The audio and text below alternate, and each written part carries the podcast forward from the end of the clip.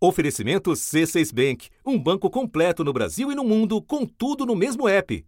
Abra sua conta.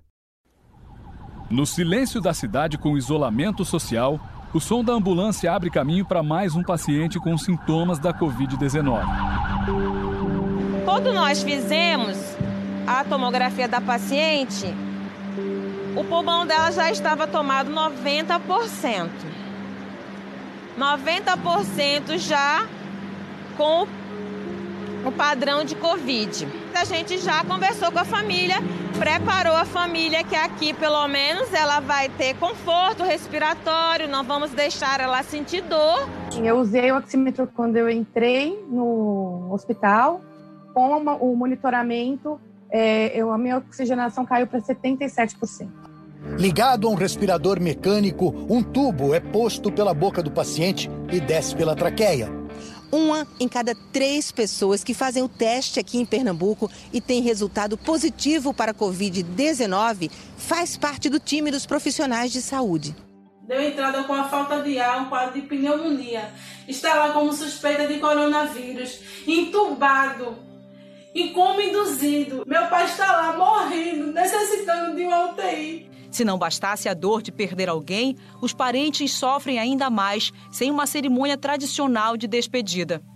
Sintomas silenciosos, falta de testes, sistema de atendimento em colapso, subnotificação, luto sem despedida. Os aspectos mais cruéis da epidemia de coronavírus no Brasil se misturam na história do pernambucano Tiago Ladislau, que perdeu o pai depois de uma semana esperando, em vão, por um leito de UTI.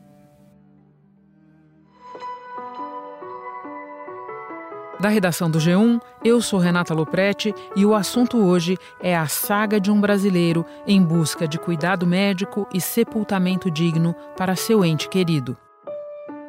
Segunda-feira, 11 de maio. Tiago Ladislau tem 33 anos e é comerciante, como foi seu José, que morreu aos 74. Os dois estavam morando juntos com outros integrantes da família em Paulista, região metropolitana do Recife. E agora Tiago vai contar tudo o que aconteceu. Tiago, muito obrigada por conversar conosco. Eu quero começar pedindo que nos conte um pouco da história do seu José, seu pai. Meu pai é, nasceu nasceu aqui na, na zona da Mata da Paraíba, aqui próximo, cidade de Alhandra.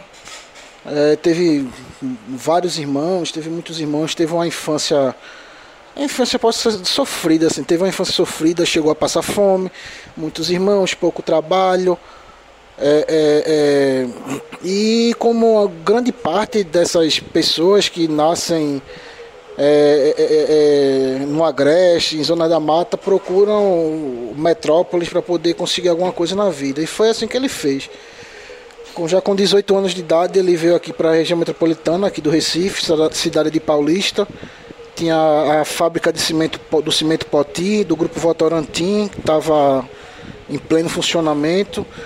E com a ajuda já de alguns irmãos mais velhos que tinham vindo e conhecimento, trouxe ele, ele começou a trabalhar aos 18 anos nessa empresa, se aposentou nela, trabalhou até sempre na mesma empresa. Então ele conseguiu, pelo menos nesse trabalho, ele conseguiu um certo crescimento, apesar de ter estudado até não ter nem completado a quarta série.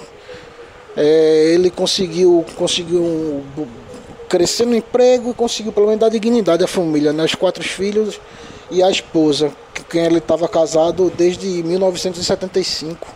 E depois de aposentado, ele não parou de trabalhar, né? Não, não. Ele com, com, com, a aposentadoria, assim que ele, que ele se aposentou, né, com, com a parte do dinheiro que ele recebeu, ele comprou uma Kombi aqui, aqui ainda hoje na cidade o transporte complementar é feito por Kombi, mas isso há acho que em 97, se eu não me engano, foi em 96 que ele se aposentou. Ele comprou uma Kombi e começou a fazer transporte aqui alternativo. Na época era bem rentável nessas né, praças de transporte alternativo.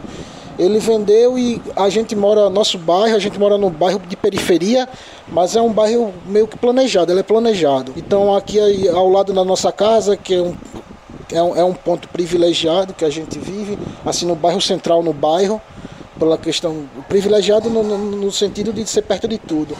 Ele construiu uns boxes, cinco boxes e colocou para alugar. Mas ele sempre teve uma vida ativa, além de ter esses boxes alugados.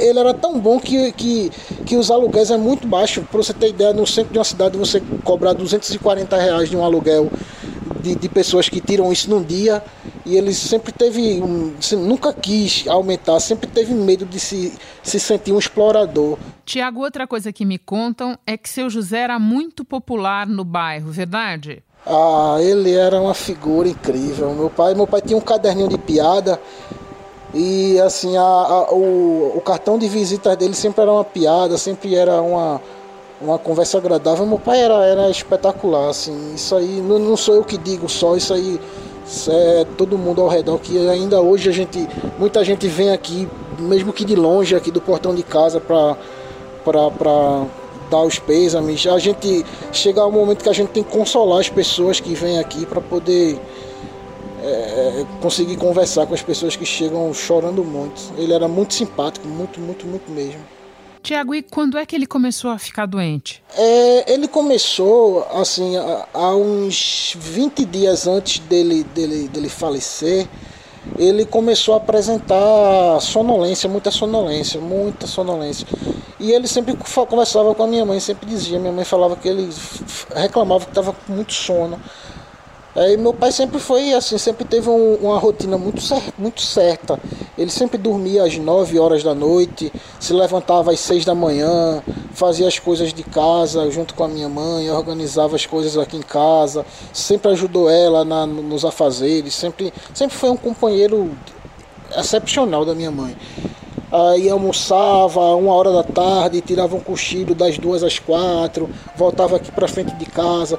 Tanto a nossa casa o muro é bem baixo, a gente tem um muro baixinho que ele sempre gostava já para poder estar tá falando com o pessoal que passava. Ele tem uma cadeira de balanço que deixava aqui no nosso quintal, que ainda está aqui o lugarzinho dele, muita gente passa olhando, procurando por ele. E assim, ele sempre foi, sempre foi muito popular, sempre teve muitos amigos. E aí ele, não, não, nem isso ele fazia mais, ele estava dormindo muito, ficava em casa, assistia um pouco de televisão, ficava na mesa da cozinha com a minha mãe, que era a, a, em casa a, a, mesa da cozinha é a mesa de reunião familiar né, da gente. E ele foi dormindo muito, dormindo muito e começou a apresentar desorientação.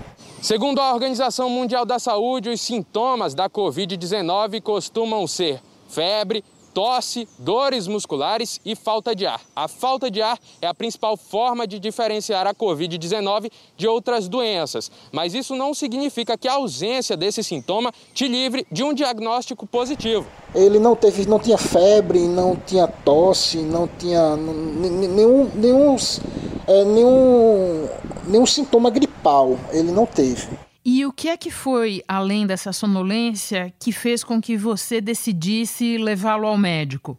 Foi quando ele estava já assim, sem força, ele estava tão desorientado, ele estava sem força para conseguir já se levantar. Eu estava pegando ele no braço, eu tenho mais três irmãos, só que dois são casados mais velhos, então eles eles estavam com a família em quarentena, cada um com, com sua família em quarentena. Eu também, né, eu sou casado, mas aí eu minha, minha esposa foi tá com minha sogra, que mora só, com meu filho, eles ficaram lá, preferi. E eu e meu irmão mais novo, que a gente tem um negócio a gente tem um pequeno comércio né, em casa de, de, de salgados, que a gente que, que, é bem familiar. Trabalhava eu, esse meu irmão mais novo, minha mãe, meu pai também sempre ajudava a, a gente sempre que podia. Quando eu comecei a perceber que eu estava eu estava tendo que carregar ele no braço para poder botar no banheiro para tomar um banho, foi quando a gente decidiu levar ele aqui numa UPA da cidade. Segundo a Secretaria Estadual de Saúde de Pernambuco, nas últimas semanas houve um aumento de mais de 400% nas internações por suspeita de Covid-19. O governo diz que corre contra o tempo. Em 45 dias, já abriu 915 vagas, exclusivas para pacientes com o novo coronavírus. Vocês foram direto na UPA, é isso? A princípio, a gente foi na Policlínica, que é como se fosse uma UPA municipal aqui da cidade. Quando a gente chegou lá, a, a, a médica que avaliou ele achou o quadro dele muito parecido com, com uma, uma infecção, possivelmente uma infecção urinária, por exemplo. Aí ela encaminhou que a gente fosse a uma UPA do estado né, uma, uma, um desses, é, uma UPA, é, e lá a gente passou a noite toda lá, fez os exames. Os exames a princípio não apresentou um, um quadro de infecção, a única diferença deu uma, uma, uma alta taxa de lipase, que a gente procurando, é, analisando no, no Google, viu que isso poderia ser uma pancreatite.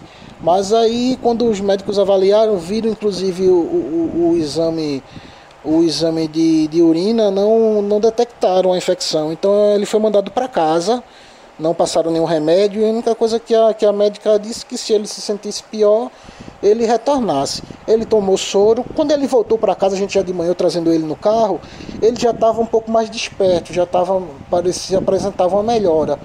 Né? Isso aí deu uma, uma certa esperança e um alívio já que a gente estava na UPA e viu uma situação muito, muito, muito, muito complicada dentro da UPA. Pois é, isso é que eu ia te perguntar, como é que estava a UPA? Essa UPA da cidade aqui, da nossa cidade, cidade de Paulista, que é na região metropolitana de Recife, ela estava muito lotada. É, a área de espera tinha sido adaptada para colocar leitos. Então, numa sala de espera para atendimento nos consultórios, ao lado existia uma sala com, com, com essas divisórias de, de metal com cortinas que, que formavam uma pequena sala com pessoas lá internadas. E muita gente, tava, tava uma situação assim, parecia um shopping a, a, a UPA. De uma UPA na região metropolitana mostra a superlotação da sala vermelha, onde estão os doentes mais graves. No espaço para sete pacientes estavam 12.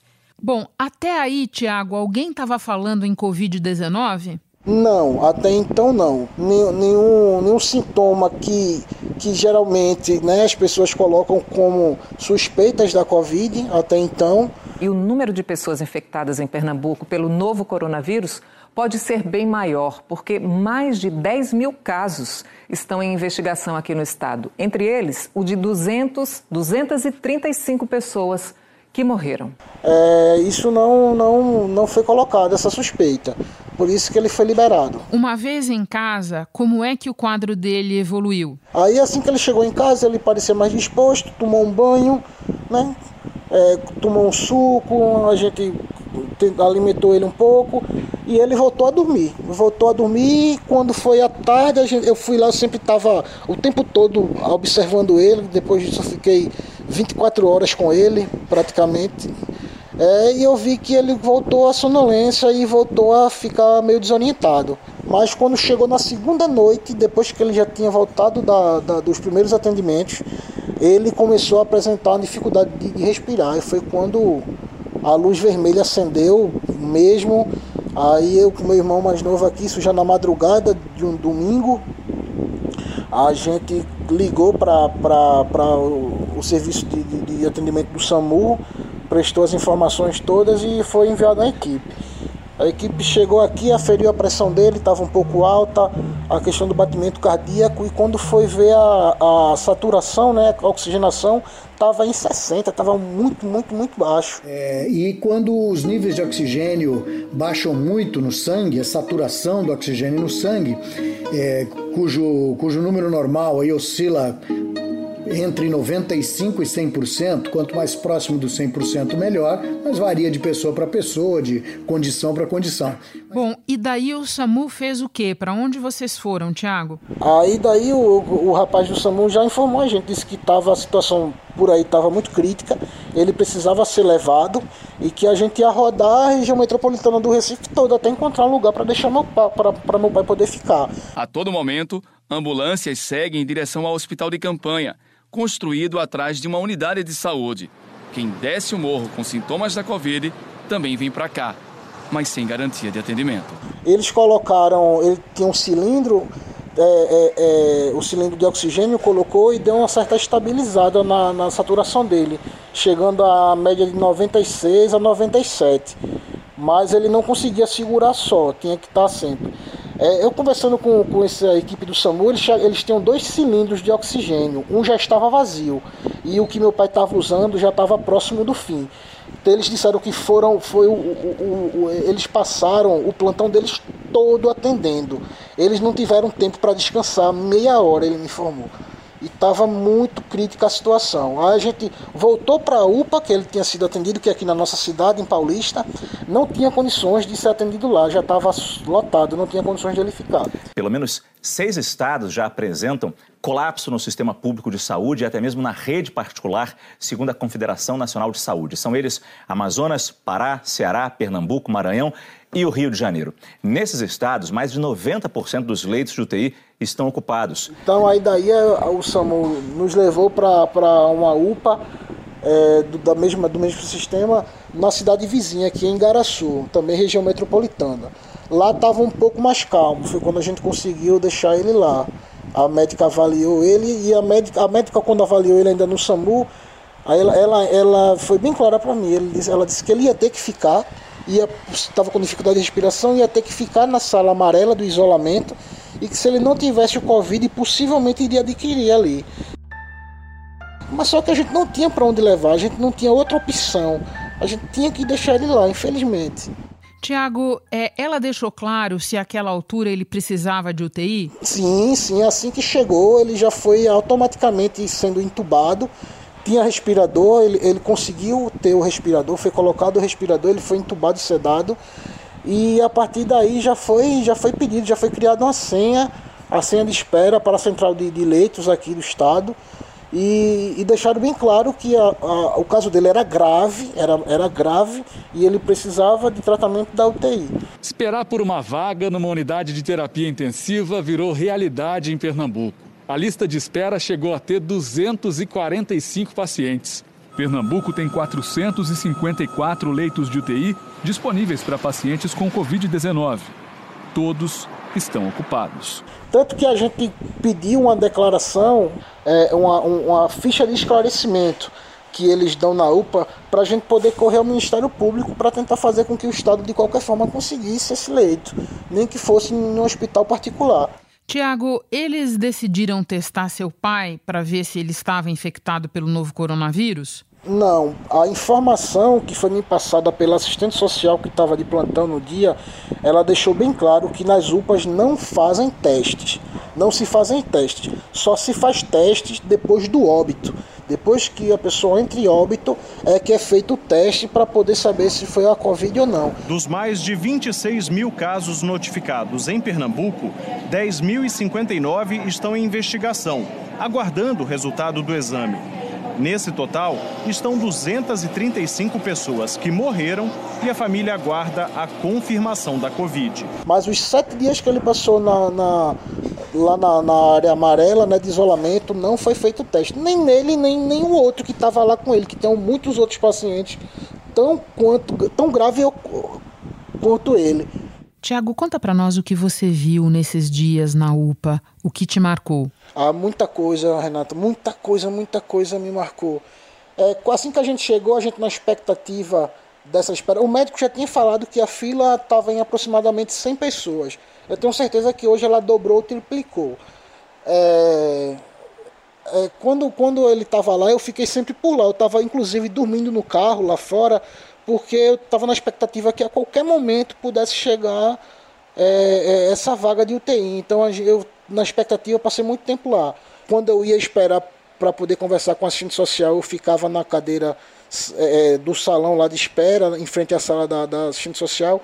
Eu vi muita coisa. Eu cheguei a ver um idoso, eu cheguei, eu, eu vi ao meu lado um idoso em uma maca que a sala do isolamento não tinha mais condições de receber ninguém. O idoso ele estava de fralda, ele estava bem debilitado, muito magro, de fralda e um familiar, eu acredito que tenha sido o genro dele, falando que ia levar ele de volta para casa, porque se fosse para ele morrer, era melhor que morresse perto da família. Porque possivelmente ele lá, quando estivesse no isolamento, ninguém ia ter notícia, ninguém ia saber o que ia, estaria sendo feito. Então eles eh, preferiram levar o idoso para morrer em casa. Eu vi isso. Eu vi muita gente chegando com os mesmos sintomas do meu pai. Muita gente com desorientação, com muito cansaço, não conseguia falar com, com, com, com os profissionais lá de saúde que faziam o primeiro atendimento sem conseguir reagir mesmo, responder. Acreditar a baixa saturação, a questão da oxigenação no corpo, que cria essas dificuldades. E aí eu comecei a perceber que é, é os, os sintomas eram muito iguais ao do meu pai. Por isso que até hoje tudo leva a crer que realmente, mesmo sem, sem esse exame, é, eu, eu acredito que tenha sido realmente o Covid. Tiago, e o leito de UTI apareceu? Não, não, não apareceu nem a expectativa. Na verdade, ele, ele, a gente, ele passou uma semana praticamente. Como os pacientes em estado mais grave ficam por muito tempo nos prontos socorros na espera por um leito de UTI, acaba sendo mais difícil para quem percebe os primeiros sintomas conseguir atendimento médico. Vale lembrar, é, em uma das conversas, quando meu pai já estava há aproximadamente cinco dias, um dos médicos que, que avaliou e conversou comigo para falar sobre o quadro do meu pai, ele disse que um hospital apareceu uma vaga de UTI, de leito de UTI, mas era para paciente não Covid. E esse hospital não aceitou, não quis, não quis o meu pai, justamente por conta desse quadro do meu pai e meu pai sem ter feito nem o exame, não teve nem a sorte de ter, ter feito o exame, acabou perdendo a vaga por isso, por não, não ter feito o exame, não ter ninguém saber se era ou não era mas ele, infelizmente, só pela dúvida, perdeu essa vaga de UTI. Tiago, seu José faleceu no domingo, 3 de maio, depois de quantos dias na UPA? Depois de exatamente uma semana, um dia antes do aniversário da minha mãe. Tiago, eu sinto muito é, por você, pelos teus, e, e quero te perguntar agora como foi essa despedida? Vocês puderam é, sepultá-lo normalmente? Houve velório? Como foi? Não, é, quando, na, no domingo pela manhã, né, ligaram pra gente da UPA. Eu fui logo lá, eu que estava sempre à frente das coisas, eu acabei indo na frente, meu, meu, meus outros dois irmãos chegaram lá depois. Eles informaram, é, disseram que pediram para a gente entrar em contato mais rápido possível com, com, com a funerária e que precisaria o, o, o, o enterro seria no, no cemitério lá no Recife, o Hospital Parque das Flores, que o Estado tem reservado esse cemitério para poder fazer os enterros dos possíveis, das pessoas possivelmente mortas pelo Covid. Em dois cemitérios da região metropolitana do Recife, filas para enterrar vítimas da Covid-19. Tem sido essa a rotina. Nas dezenas de covas, enterros sem velórios, caixão lacrado. No máximo 10 pessoas acompanham, de longe. Só que já à tarde, no começo da tarde, a gente foi informado que o cemitério já, já tinha já tinha suspenso os enterros naquele dia, que não tinha mais capacidade para fazer mais velório, mais enterro. No cemitério de Santo Amaro, no Recife, a manhã de hoje foi de muito trabalho para preparar mais de mil túmulos até a próxima segunda-feira. Informaram que seriam 10 pessoas, 10 pessoas que iríamos acompanhar a distância e que o caixão iria lacrado. Não precisava levar roupa, não precisaria levar nada, porque como o caixão iria ser lacrado, não ia ter nenhuma, eh, nenhuma cerimônia nem nada. Só que aí a gente não conseguiu. Aí conseguimos, entramos em contato com o diretor do, do, do cemitério da, daqui da nossa cidade mesmo, aqui em Paulista, e a gente conseguiu é, uma vaga para fazer o sepultamento dele no mesmo dia, mas lá para as 5 horas. A gente sepultou meu pai às 6 horas, praticamente às 6 horas da noite é, do mesmo dia. Mas foi uma coisa muito rápida, muito. É, a funerária chegou, pegou o corpo lá na UPA, é, a gente fomos só eu, três irmãos, um, um, neto do meu pai, no caso meu sobrinho, e mais um sobrinho do meu pai, sete pessoas. É, de longe, é, o carro da funerária chegou, colocou os funcionários do, do, cemitério colocou meu pai num carro de mão, caixão fechado. A gente entrou na rua que foi, ele não foi enterrado, né? Ele foi em gaveta. Essas gavetas são biológicas, lacradas e não poluem o meio ambiente.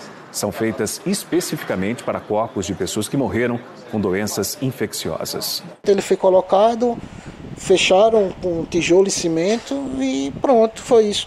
E na, no cemitério, esse cemitério, na rua onde meu pai foi enterrado, praticamente toda a rua toda, na parte de baixo, da, da, das gavetas, todas elas têm escrito no cimento Covid. É algo em torno de 40 a 50 gavetas com essa, com essa denominação. Tem o nome né, do, do, do falecido, a data de nascimento, de morte e o nome Covid-19.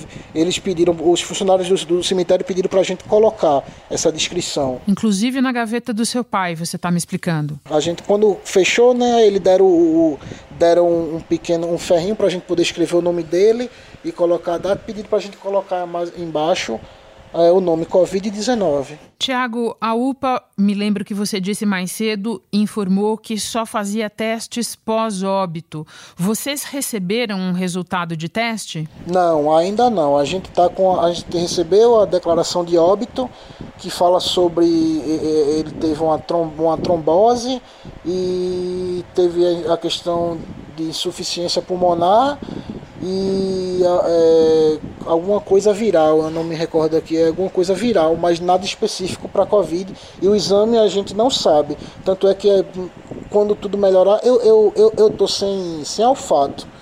Né? Eu, eu, eu tô em casa isolado, tô sem olfato, tô esperando passar toda passar essa, essa fase para poder procurar a UPA e saber esse resultado do meu pai. Era essa última pergunta que eu ia te fazer, porque um pouco antes você disse que as pessoas procuram por vocês, manifestam solidariedade, querem falar do seu pai e você usou a expressão mesmo que de longe. E era isso que eu ia te perguntar. Como é que está você? Como é que está sua mãe? É, em que circunstância vocês estão agora? É assim, a gente, a gente tem uma sorte de ter uma família bastante unida, sabe, Renata? A gente é muito, muito unida. A gente sempre, nos fins de semana, os meus, meus irmãos sempre tá vindo, vem, vem em casa, em tempos normais, né, no caso. Ah, quando meu pai também já estava doente, ele, ele, adoeceu, minha mãe ela, ela também adoeceu. Minha mãe teve mais é, sintomas gripais, passou uns três dias ainda de cama na moleza, mas se recuperou. O meu irmão mais novo, ele também, ele chegou a, a perder também o olfato, a ficar um pouco mal, passou alguns dias. Eu, eu demorei mais, assim, eu não senti, não senti nada, por isso que eu sempre estava mais à frente. Mesmo antes da quarentena a gente já estava sempre usando máscara.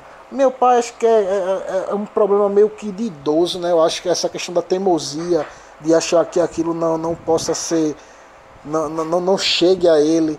Ah, por mais que ele também tivesse em quarentena, né? o máximo que ele fazia era ir aqui na padaria a 20 metros de casa, comprar pão um dia sim, outro não. Mas aí como ele é sempre popular, alguém conversava com ele, e aí nessa fugidinha para ir na padaria tudo aconteceu. Né? Então assim, agora eu estou sentindo só esses sintomas, né? no caso a falta de, de, de olfato. E por isso a gente está isolado, a gente não sai. Tem até alguns amigos que, que fazem algumas compras para a gente. Né? A gente sempre tenta manter na entrada de casa sempre tem álcool, álcool em gel, álcool líquido para borrifar nas, no, no, nos sacos. E é, é, a gente, quando alguém vem, a gente fala da grade, de casa tem a grade tem um portão que, que dá acesso, então tem uma, uma distância de uns 4 a 5 metros. A gente se comunica com as pessoas que geralmente vêm ou tentaram, até pessoas que iam ir ao enterro de toda forma, a gente é, é, avaliou que não seria necessário. E a gente aí tenta ir se cuidando e, e, e passando por isso da melhor forma possível. É isso mesmo, se cuidando muito. Tiago, eu te agradeço demais por ter aceitado conversar conosco, por ter compartilhado a tua história nesse momento tão difícil paz, conforto e saúde para você, para sua mãe, para os seus irmãos. Muito obrigada. Obrigado. Eu que agradeço a oportunidade de contar um pouquinho da história do meu pai. É que meu pai era meu pai era, tinha um apelido, assim, meu pai era é negro. Ele tinha uma, sempre chamava ele, ele sempre foi conhecido como seu nego ou então neguinho, né? Neguinho. O pessoal sempre passava por aqui, seu nego, tudo bom? Ele sempre dizia, não, eu não sou o seu nego, não. Sempre com piada. um abraço grande para você, Tiago. Igualmente, Renata. Este foi o assunto, podcast diário disponível no G1 e também nos aplicativos Apple Podcasts, Spotify, Google Podcasts, Deezer, Cashbox. Nos aplicativos você tem a opção de assinar a gente e assim ficar sabendo toda vez que tiver um novo episódio. Eu sou Renata Loprete e fico por aqui. Até o próximo assunto.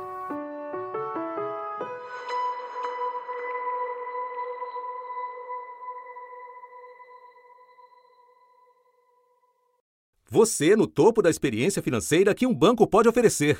Escolha um banco completo no Brasil e em qualquer lugar do mundo. Abra sua conta no C6 Bank.